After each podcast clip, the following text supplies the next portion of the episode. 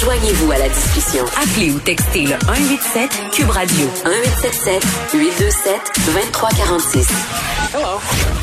À moins de vivre en dessous d'une roche ou dans une caverne lointaine, vous avez entendu parler du nouveau phénomène Netflix, le documentaire de Social Dilemma en français derrière nos écrans de fumée. Et notre collaboratrice Maud Goyer l'a écouté ce week-end euh, avec son garçon de 13 ans.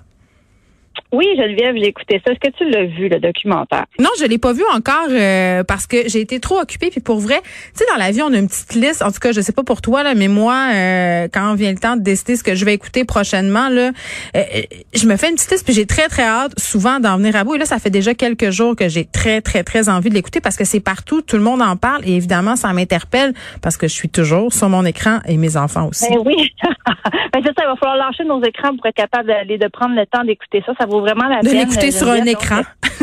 oui, c'est ça. C'est 1h34 euh, bien investi, je te dirais. Ça a sorti le 9 septembre sur Netflix, comme tu disais, le derrière nos écrans de fumée en français. Je l'ai écouté en anglais. Écoute, c'est fascinant et ça sauve. Et pourquoi c'est fascinant, en fait, pour les gens qui l'ont pas écouté comme toi? Là, je peux faire un petit résumé. C'est que dans le fond, on pose la question, c'est quoi le problème avec les réseaux sociaux?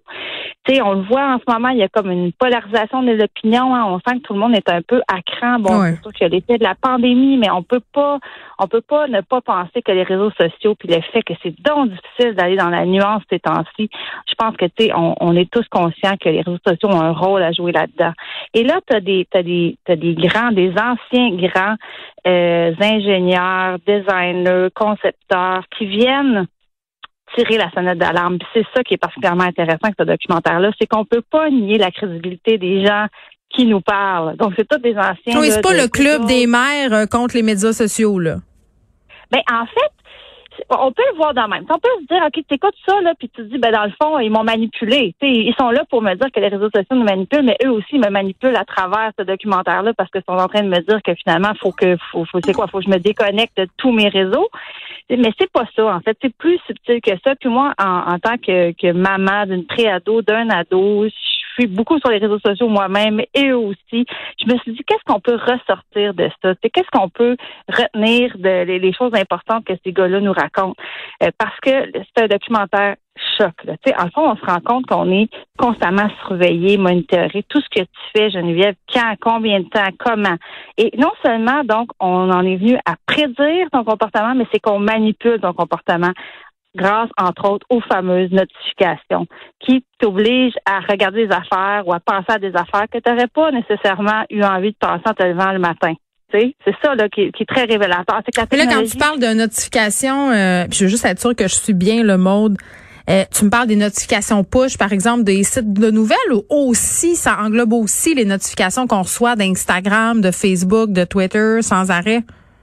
C'est de ça que je te parle, des notifications des réseaux sociaux surtout, mais de Google aussi, parce que Google la magasine toutes les recherches que tu fais.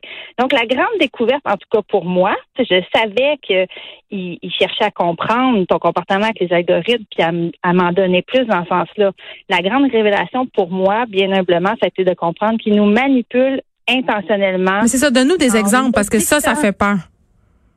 Ben, en nous dictant qu'est-ce qu'on veut? En fait, euh, disons, euh, tu fais une, recherche sur Google pour euh, chercher un produit. ils vont prédire que si tu as demandé ça, tu vas vouloir ça. Alors, ils vont te donner une notification pour la prochaine affaire. Tu comprends? J'ai, le documentaire est plein et plein de, d'exemples. Euh, une jeune fille, bien, évidemment, il y a tout le côté là, pour les jeunes filles, comment c'est difficile, l'estime de soi, la, l'anxiété. Donc, une jeune fille qui va regarder pour des choses, des, des certaines applications euh, pour, par exemple, modifier des photos, qui va se sentir pas capable de répondre. Mais ça a même changé. Tu sais, il y avait des études euh, puis des articles qui sont sortis aux États-Unis avec des chirurgiens plasticiens qui disaient que ça avait changé la façon dont on définissait la beauté. Les demandes ont changé dans les bureaux des plasticiens. Ils veulent, ben, ils veulent ressembler au, ils veulent ressembler à leur, euh, au filtre.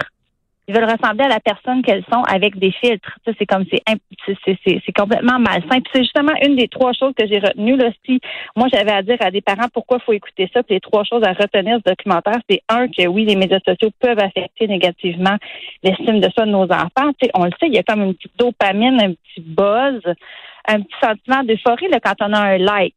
C'est quand on a C'est prouvé, on sécrète de la dopamine.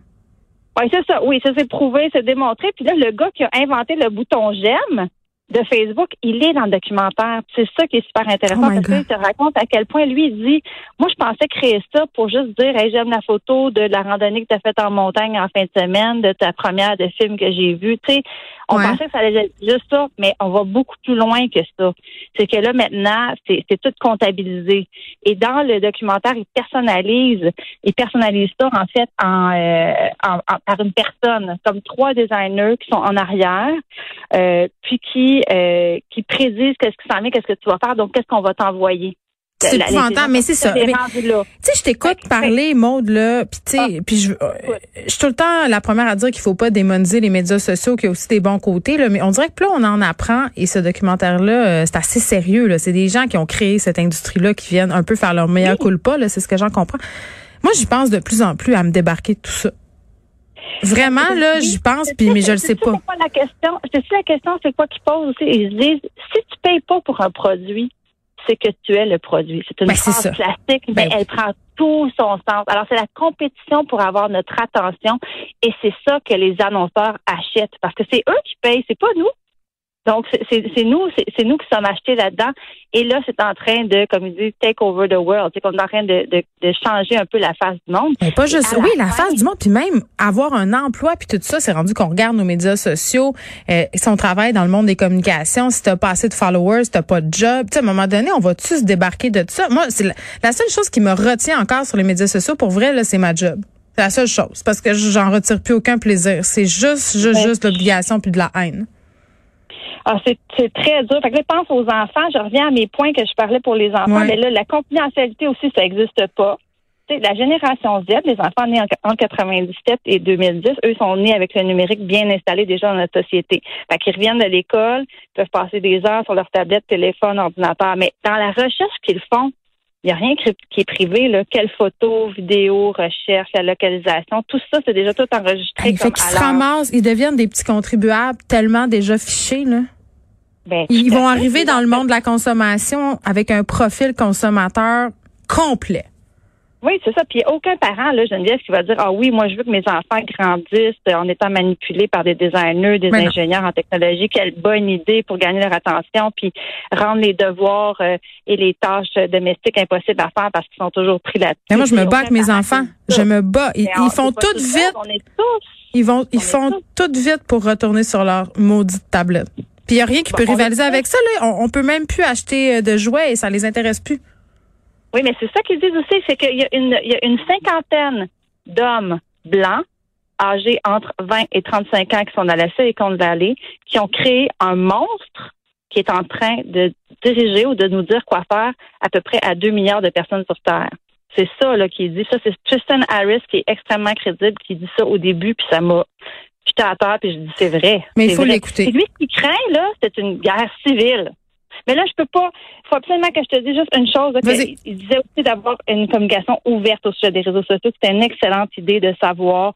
Sais, on peut pas tout contrôler. On sait, Geneviève, on, on va pas enlever nos enfants des réseaux sociaux comme toi et moi. Probablement qu'on jettera pas notre téléphone euh, par la fenêtre ce soir. Là. Mais de garder nos appareils en dehors de la chambre à coucher pour nous, pour les enfants de d'essayer d'avoir aucun réseau social avant l'école secondaire, c'est ce que eux recommandent, que je dis pas que c'est toujours possible, et de demander à nos enfants, puis ça je trouve ça intéressant, combien de temps aimerais-tu passer sur ton téléphone ou ta tablette ou en tout cas devant tes appareils électroniques? Quelle période de temps toi tu trouves qui est appropriée, puis comment on peut faire pour Mm. être là-dedans? Il y a un docteur qui est là-dedans, un ingénieur qui disait souvent l'enfant va dire quelque chose de très raisonnable. Oui, puis nous, on a tendance à pas, à pas, euh, peut-être augmenter cette durée-là sans savoir. Ça s'appelle The Social Dilemma. C'est sur Netflix. On peut l'écouter maintenant. Euh, je pense que je vais l'écouter avec ma fille de 13 ans, Maud, moi aussi. Merci. Ouais, plaisir.